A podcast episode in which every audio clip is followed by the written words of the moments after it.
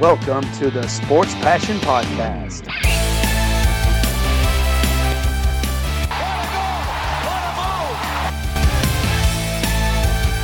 Oh, blocked by James! LeBron James with the rejection. And here's your host, Lars Marendorf. Einen wunderschönen guten Tag und herzlich willkommen zum Sport Passion Podcast. In dieser Folge gibt es die zweite Vorschau auf das Halbfinale der NHL. Dieses Mal geht es um die Serie zwischen den Vegas Golden Knights und den Montreal Canadiens. Und ja, wie immer, erstmal der Blick darauf, wie weit diese beiden Mannschaften eigentlich auseinander liegen, beziehungsweise die beiden Hallen, in denen die beiden Mannschaften spielen, wie weit die voneinander entfernt sind. Das sind 2578 Meilen, beziehungsweise wir haben ja ein kanadisches Team mit dabei, 4145 Kilometer. Und äh, nochmal zurück, so ein bisschen der Vergleich, äh, wenn wir dann auf die andere Serie gucken, da waren es 1175, äh, 57 Meilen, also schon mehr als doppelt so viel zwischen Las Vegas und Montreal.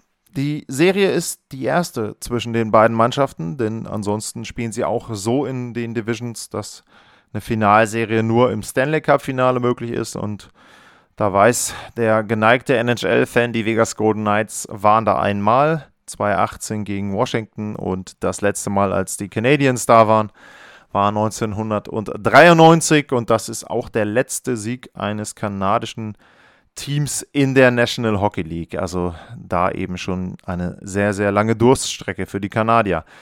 Es ist das Duell der zweitbesten Mannschaft der NHL gegen die 18. beste Mannschaft.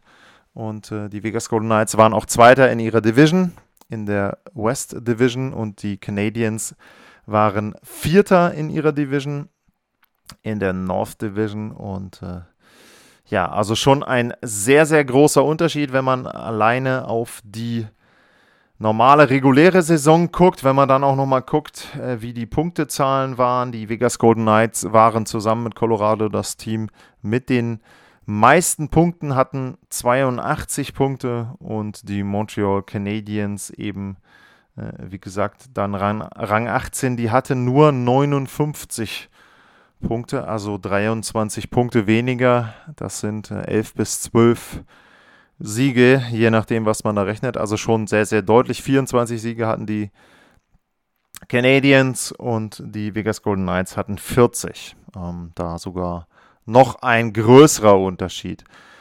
Ja, was gibt es zu sagen über die beiden Mannschaften? Vielleicht erstmal nochmal so ein bisschen der Weg ins Finale. Die Canadiens hatten 3-1 zurückgelegen gegen die Toronto Maple Leafs und haben dann in sieben Spielen gewonnen und haben danach, äh, nachdem das schon sehr überraschend war, war für mich auch überraschend, dass sie gegen Winnipeg so glatt weitergekommen sind. Ich meine, dass die Serie von Montreal gew gewonnen werden kann, okay, aber ein Sweep habe ich nicht gesehen gegen die Winnipeg Jets, aber gut, das lag unter anderem auch an deren Problemen. Und auf der Gegenseite, die Vegas Golden Knights hatten dann sogar schon, muss man sagen, den schwierigeren Weg. Sie haben sieben Spiele gebraucht, äh, ebenfalls auch nach 3-1 gegen die Minnesota Wild und haben dann 2-0 zurückgelegen sogar gegen Colorado und es fehlte nicht viel, äh, dann wäre das 0-3 Rückstand gewesen. Aber äh, sie haben dann Spiel 3 gedreht und die Serie insgesamt auch mit 4-2 dann gewonnen gegen die Colorado Avalanche und sind jetzt erneut im äh, Konferenzfinale, muss man ja eben auch mal sagen. Also äh, 2018 Stanley Cup, 2019 gut, dann Erstrunden aus. 2020 wieder ein Konferenzfinale und jetzt Halbfinale auf jeden Fall. Also auch da äh, eine unfassbar gute Bilanz für die ersten vier Jahre für eine Franchise. Äh, wenn man da gucken möchte, welche andere Franchise das so in den ersten Jahren hatte, dann fallen noch die Blues aus den äh, 60er, 70er, glaube ich, Anfang 70er war es dann sogar, ähm, während der ersten Expansion ein, die St. Louis Blues. Da lag das aber daran, dass sie so gut waren, weil es da nur zwei, ich weiß gar nicht, waren es Division oder Conferences gab. Also automatisch war ein neues Team dann im Stanley Cup-Finale. Äh, bei Vegas ist das was anderes. Die kommen in eine sehr ausgeglichene Liga und haben eben einen sehr guten Kader sich schon 2018 zusammengestellt und den Kader haben sie sehr, sehr gut ergänzt in den letzten Jahren. Und dann kommen wir auch gleich so ein bisschen in den Vergleich der Teams mit rein, wenn man da eben schaut, okay, ähm, warum sind denn die Vegas Golden Knights jetzt wieder mal so weit gekommen? Da muss man ganz einfach sagen, weil sie sehr gute Spieler haben. Ähm, William Carlson ist Topscorer vorne mit 11 Punkten nach 13 Spielen. Der kommt noch aus dieser ähm, ersten Saison, aber danach, wenn man dann eben guckt, äh, die nächsten drei, äh, Max Pacioretty, Alex Pietrangelo und Mark Stone, das sind alles Leute, die sie sich eben danach geholt haben und wo sie sehr gute Spieler nach Vegas gelotst haben und die drei performen eben. Also Stone äh, ist da allen voran zu nennen als äh, defensiver Forward, aber eben dann auch zum Beispiel in Spiel 5 mit dem Game Winner in OT. Und da muss man sagen, sie haben einen wirklich sehr guten Kader vorne, die ersten beiden Reihen. Also wenn man dann eben auch da schon reinschaut und sagt, äh, ja, was könnte eben dann ein Unterschied sein? Die ersten beiden Reihen der Vegas Golden Knights, Reihe 1, äh, Stevenson, Pacioretty und Mark Stone. Eine wirklich sehr gute Reihe. Reihe 2 hat Colorado sehr wehgetan. Carlson, Marchessault, Riley Smith. Ähm, eine, auch wieder wirklich gute Reihe. Ähm, die dritte Reihe, jetzt wo ähm, Janmark wieder da ist, Alex Zack, auch ein toller Spieler. Ähm, auch eben körperlicher Spieler. Ähm, dann eben auch äh, ja jemand, der auch dann aber trotzdem nochmal Tore machen kann. Also Vegas ersten drei Reihen wirklich gut besetzt. Vierte Reihe fällt für mich ein bisschen ab. Ähm, ist dann auch immer ein bisschen die Frage, wen sie da einsetzen wollen. Ähm, letzten Endes, äh, Ryan Reeves taucht hier zum Beispiel in manchen Reihenkombinationen dann immer mal wieder auf. Ähm, ja, gut, aber auf die sind sie auch nicht unbedingt angewiesen. Die darf nur nichts kaputt machen. Ansonsten ähm, ist das schon okay. Ähm, wenn man dann auf der Gegenseite schauen, bei den Canadiens, ähm, Philip Deneau, ähm, Lakonen, Gallagher, Brandon Gallagher, erste Reihe, ja, ist auch okay, ist aber jetzt nichts, wo du sagst, hey, ja, ähm, also der ist auf jeden Fall auch ein All-Star und der könnte einer sein.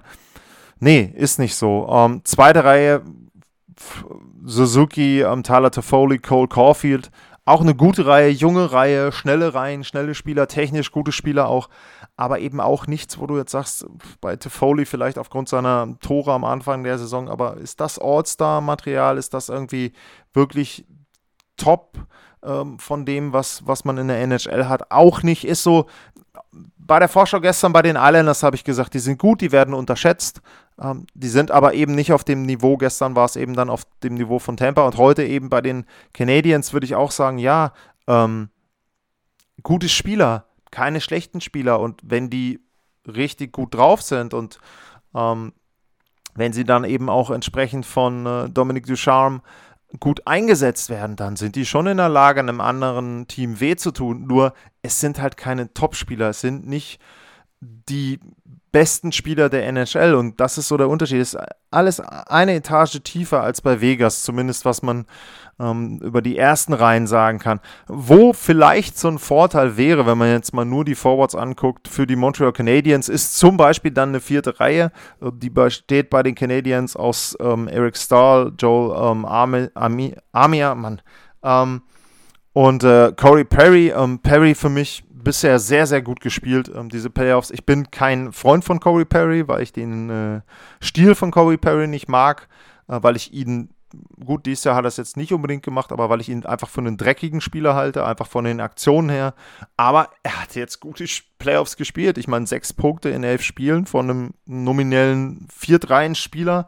Ähm, ist schon nicht schlecht. Ähm, Eric Stahl hat sogar sieben Punkte in zehn Spielen. Also die Reihe ähm, hat wirklich gut gescored für die Canadiens. Und ähm, ja, da ist viel Erfahrung drin, ähm, eben auch viel die kleinen Sachen, die man machen muss, um ein Playoff-Spiel zu gewinnen. Das wissen sie, das kennen sie, ähm, haben ja auch Perry Stanley Cup gewonnen. Ähm, also da ist schon was, wo man sagen kann, hey, Moment mal, ähm, eben auch bei Eric Stahl, da ist viel Erfahrung bei. Die wissen, wie man gewinnt. Die wissen einfach auch, wie man ähm, einen Stanley Cup holen kann. Und das ist eben schon eine Geschichte, die dir dann in den Playoffs weiterhilft. Hat man ja jetzt gesehen. Also ich meine, vielleicht einer der Gründe, warum zum Beispiel Toronto nicht weitergekommen ist, weil diese Erfahrung gefehlt hat.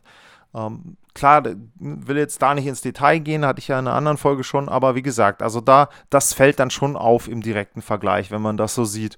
Ähm, wenn wir dann weiter gucken, bei den beiden Mannschaften, Verteidigerpaare, ja, Shea Weber ähm, taucht dann immer auf bei den Canadiens. Ähm, auch da erinnere ich gerne mal immer wieder dran äh, an diesen Trade damals mit äh, PK Subban, wo alle gesagt haben, äh, die Predators haben wahrscheinlich eher den besseren Deal gemacht. Jüngerer Spieler Subban, damals ähnlich gut, vielleicht sogar besser.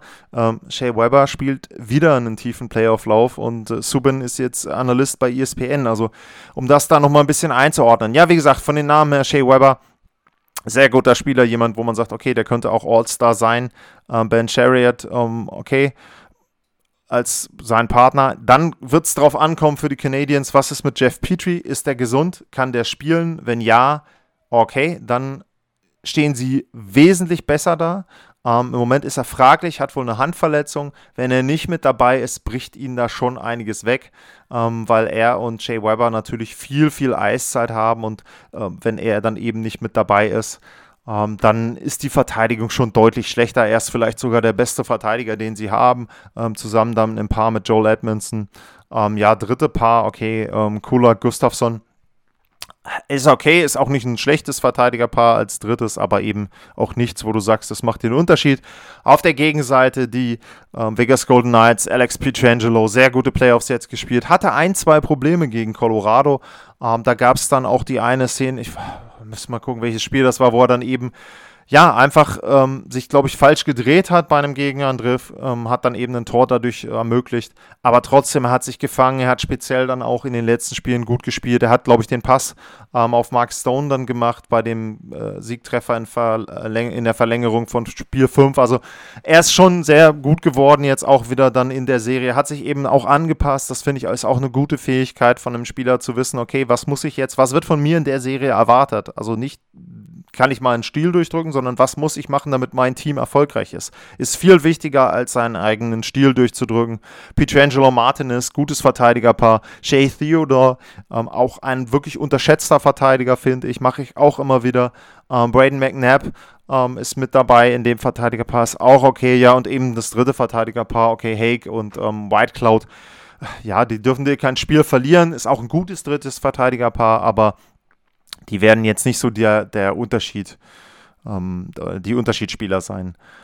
Ja, dann apropos Unterschiedsspieler, und da kommen wir zum größten Punkt, äh, wo man sagen kann, da liegt die gesamte Hoffnung der Canadiens eigentlich drauf. Äh, die Torhüter, und da muss ich leider aus Canadiens Sicht sagen, äh, da werden sie ein Problem haben, denn Carey Price hat bisher seine Gegenparts in dem Sinne ähm, ausgespielt, weil er die Serien und die Spiele dann gewonnen hat. Also er war einfach wirklich sehr, sehr, sehr gut. Ähm, sie haben wirklich wenig Tore zugelassen. Er hat wenig Tore zugelassen. Und ähm, das hat ihnen eben, eben ermöglicht. Playoff Prize hat sie ins Halbfinale geführt. Problem ist nur, auf der Gegenseite steht mit Marc-André Fleury ähm, ein Torhüter, der, wenn er nicht gleich gut war, dann war er fast gleich gut. Und wenn man jetzt so die Serie vergleicht, zum Beispiel dann Winnipeg und Colorado, dann hatte natürlich Marc-André Fleury mit der Colorado Avalanche den wesentlich besseren Gegner als jetzt die Winnipeg Jets. Und wenn man sich dann die Zahlen anguckt, also der hat einen Gegentorschnitt von 1,91 und eine Fangquote von 92,3. Carey Price hat einen Gegentorschnitt von 1,97 und eine Fangquote von 93,5. Gut, er hat mehr Schüsse gefangen, ähm, jetzt kannst du aber auch sagen, das ist vielleicht auch eine Taktik der Canadiens, dass sie sagen, sie geben ihm mehr Schüsse in dem Sinne, dass sie freie Schüsse von weit außen zulassen. Also das wird sicherlich ein, Stilmittel sein, was sie wählen werden, wo sie sagen, Vegas, okay, hier kommt von der blauen Leine, äh, von der ähm, blauen Linie. Wenn ihr von da schießen wollt, ja, macht mal bitte. Ähm, die fängt Carol Price in äh, 1000 von 1001 Fällen, fängt er die Pucks ab, äh, die von so weit geschossen werden. Da haben wir überhaupt kein Problem mit. Und ähm, ja, sie werden halt versuchen, möglichst wenig Traffic vor ihm zu haben. Das ist natürlich etwas. Ähm, sie werden auch versuchen, die Pässe quer vorm Tor auf die andere Seite, dieses Lateral Movement zu verhindern, dass er da nicht so weit rüber muss. Wobei man da eben auch sagen muss, auch da ist er sehr gut. Er hat halt einfach ein sehr, sehr gutes Gespür dafür. Also einen eine Fähigkeit, die du vielleicht gar nicht so in, in Werten beziffern kannst. Ich bin mir sicher, es wird irgendeine Advanced-Seite äh, geben, wo du diese Werte schon beziffern kannst, in dem Sinne, dass man sagt, so und so viele Tore sind nicht gefallen bei einem Querpass vorm Tor, ähm, als Cable Price im Tor gestanden hat. Also er kann dann sehr, sehr schnell reagieren. Ähm, auf der Gegenseite wird es natürlich, wenn man dann eben das Mittel für die Vegas Golden Knights sieht, es wird darauf ankommen, Traffic zu schaffen vorm Tor. Ähm, und was man auch machen muss, ist, also die, die Montreal Canadiens werden versuchen, die neutrale Zone dicht zu machen, werden versuchen, die Vegas Golden Knights zu ja, Pässen dort zu zwingen, dass sie da eben versuchen, nochmal einen Pass nach außen oder auf die andere Seite zu spielen, um dann eben ins Drittel der Canadiens zu kommen. Und da wollen sie zustoßen, da wollen sie halt den Puck dann holen, wollen dann schnell nach vorne, schnelle Angriffe, schnell versuchen, vorne eben dann auch ähm, zum Torerfolg zu kommen. Sie sind kein Pack-Possession-Team, also wenn man jetzt das eben sieht im Vergleich für die Vegas Golden Knights, wird es jetzt ein komplett anderer Stil wieder werden. Äh, Colorado ja ein Team, was sehr, sehr gerne dominiert da an der Stelle. Ähm, das haben sie gut verhindert auch oft, aber natürlich gab es auch da Phasen. Das wird es bei den Canadiens so in der Form gar nicht unbedingt geben. Ähm, die machen das nicht, die dominieren das Spiel nicht. Ähm, für die wird es darauf ankommen, wenn sie denn mal vorne sind, wenn sie dann mal vorne den Puck haben, dann dürfen sie keine Schnellangriffe zulassen. Also dafür sind sie wahrscheinlich dann hinten auch ähm, nicht gut genug aufgestellt, um das dann zu verhindern, wenn Vegas ins Laufen kommt, wenn sie diese Breaks bekommen. Und man hat ja jetzt auch gesehen, gegen einen Team wie Colorado, wo man sagen kann, vielleicht auch die Verteidigung war noch ein Stück besser als das, was Montreal jetzt hat. Da war es eben so, dass sie dann nachher über diese Angriffe in die Spiele wieder reingekommen sind. Wenn man das Spiel 5 zum Beispiel exemplarisch nimmt, die beiden Tore, die sie da gemacht haben in der regulären Spielzeit, Natürlich, der Siegtreffer war auch ein Breakaway, aber vorher eben auch, ähm, wo sie dann einfach mit schnell ein, zwei Pässen waren sie dann im Drittel von Colorado und konnten dann eben ihre Tore machen. Und das ist genau was, was eben die Canadiens verhindern müssen, dass sie da dann in Rushes auf Carey Price zulaufen und dann eben dort Chancen haben, um dort Tore zu machen. Ähm, ansonsten, ja, was gibt es noch zu sagen? Ich gucke gerade ein bisschen auf die Uh, Special Teams, Montreal hat das beste Penalty Killing, ähm, wobei man natürlich dazu sagen muss, das ist eben auch Field Carry Price. Ähm, bei den Vegas Golden Knights ist es so, das Penalty Killing, pff, ja, ist natürlich durch Colorado auch so ein bisschen ähm, dann zerschossen worden, sage ich mal. 71% und 90,3% äh, haben die Montreal Canadiens. Ähm, Überzahlspiel von Vegas ist nicht gut, ähm, brauchten sie aber trotzdem auch nicht. Ähm, und das Überzahlspiel von Montreal war okay. Das hat sogar mal ein, zwei Tore gemacht, wo ich gesagt habe, ähm, die haben ihnen wirklich geholfen. Und ähm, ja, also Special Teams werden wahrscheinlich eh nicht unbedingt ein Thema werden. Ähm, das war ja auch so ein Punkt, wo ich mich drüber geärgert habe, ein bisschen mal wieder über die Schiedsrichter. Ähm, Wenn es dann ein Thema gibt, Peter Burr hat das ja gegen Colorado auch schon sehr gut gemacht, hat sich darüber beschwert äh, über die Strafe zum Beispiel dann auch in Spiel 2 und ähm, hat danach eben gewettert, ja, das so leicht, die fallen leicht so ungefähr und so weiter. Ähm, ja, für mich ist es halt wieder ein Witz, wenn ich halt sehe, Spiel 5 und 6, da gibt es halt pro Team eine Strafe und die beiden Strafen für Vegas waren beide wegen Puck übers, über die Bande schießen. Ähm, in Spiel 6 äh, kriegen sie es nicht mal hin, die zweite Strafe noch zu pfeifen, wo er auch den Puck über die Bande schießt. Ähm, es kann nicht sein, dass eine Mannschaft ein Eishockeyspiel in den Playoffs bestreitet, ohne dass sie irgendwie eine Strafe ähm, ziehen. Es sei denn, sie führen irgendwie 4-0 nach zweieinhalb Minuten so ungefähr, dann brauche ich das nicht mehr. Aber ansonsten ist es schon so, dass man da eben Strafen pfeifen müsste. Das machen die Schiedsrichter aber nicht. Und genau das wird ein Punkt, glaube ich, auch in dieser Serie. Beide Teams werden viel 5 gegen 5 spielen, denke ich. Und da muss man eben gucken. Ähm, wie gesagt, Jeff Petrie wird ein entscheidender Spieler sein aus Sicht der Canadiens. Ähm, es wird auch entscheidend sein, wie viel, ja, wie viel Energie ein Carey Price überhaupt noch hat. Da muss man auch sagen, letztes Jahr hat er auch zehn Spiele lang so einen Run hingekriegt. Ähm, jetzt sind es elf. Und die Frage ist, was kommt danach? Also kann er das auch noch jetzt wieder über die nächste Serie. Ich meine, Stanley Cup-Finale schauen wir dann, wenn sie hinkommen sollten. Aber auch jetzt wird es eben irgendwann schon schwierig und wird irgendwann dann auch eine Frage der Energie, Konzentration. Ne? Die berühmte Kombination bei den Torhütern, das ist dann nicht so dieses physische, sondern eher vielleicht auch der Fokus. Ähm, es wird natürlich so sein, wie gesagt, Vegas wird versuchen, vors Tor zu kommen. Sie werden versuchen, dort ähm, Leute hinzustellen. Das haben sie auch zum Schluss muss man einfach alles äh, anerkennen, gegen Colorado sehr, sehr gut gemacht, Pucks dann abgefälscht. Ähm, oder aber wenn dann der Puck, wie zum Beispiel der entscheidende Treffer, das 4-3 in Spiel 6, wenn der Puck dann hinten von der Bande kommt, dann waren sie halt einfach da. Und genau das ist eben das Mittel, was sie auch gegen Carey Price machen müssen. Wenn es im ersten Schuss nicht klappt, das wird sehr, sehr häufig der Fall sein, einfach jemanden da haben ähm, oder den ersten Schuss für Carey Price so schwierig machen, dass er dann eben letztlich keine Chance haben wird. Ansonsten ein Faktor kann auch noch sein, hatte ich in der anderen Serie auch schon ein bisschen so in Richtung Zuschauer gesagt, bei Tampa gegen New York Islanders, da ist aber so, beide werden Zuschauer in der Halle haben. Ich weiß aktuell gar nicht, wie die Regelung in Montreal ist. Es gab jetzt bei den Spielen schon mal Zuschauer in der Halle, aber sehr reglementiert. Ich glaube, das waren mal irgendwie 500 ähm, ja, Pflegekräfte, sage ich jetzt mal als Überbegriff, ähm, Leute, die bei Covid-19 mitgeholfen haben. In Vegas rockt die Bude. Also die Halle ist voll, da ist volle Zuschauerkapazität. Sie haben eine super Heimatmosphäre. Also das kann ich auch übrigens jedem nur empfehlen, wer mal in Las Vegas ist. Ähm, umwelttechnisch der Wahnsinn, aber schaut euch das einfach an, wenn ihr eine Gelegenheit da habt, irgendwie ein NHL-Spiel in Vegas zu sehen. Also auf jeden Fall hingehen. Ähm, sehr, sehr genial. Das ist wirklich, die können halt Show. Ähm, die Amis können Show, in Las Vegas kann man noch mehr Show als der Ami an sich schon, äh, sage ich jetzt mal. Und ähm, ja, also das ist sehr, sehr, sehr, sehr toll, sehr, sehr beeindruckend. Und das könnte für mich auch so ein Punkt sein, ja, hilft es den Canadiens, schadet es ihnen, muss man sehen. Also es wird auf jeden Fall anders für die, ungewohnt ähm, jetzt im Vergleich zu dem, was in der North Division da war. Und äh, ja, das, da bin ich gespannt, ob das in irgendeiner Form so ein bisschen ein Faktor wird, ob da dann auch sich Spieler zu äußern, wie das hilft oder eben nicht hilft.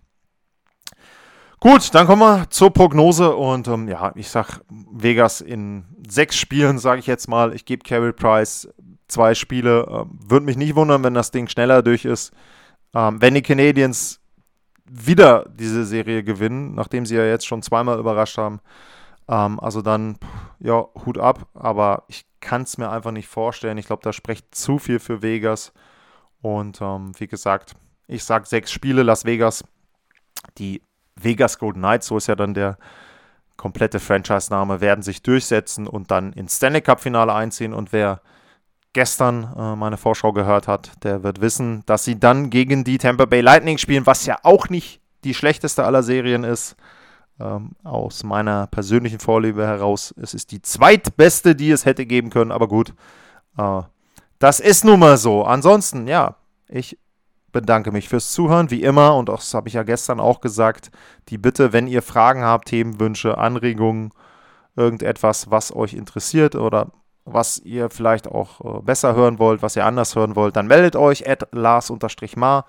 Klickt bitte auf den Abo-Button, egal wo ihr das macht. Äh, kleine Bewertungen helfen. Wer bei iTunes hört, äh, da hilft das auf jeden Fall. Und ansonsten wünsche ich euch einen schönen Tag. Vielen Dank fürs Zuhören und dann jo, bis zum Zwischenfazit aus den Halbfinalserien. Tschüss.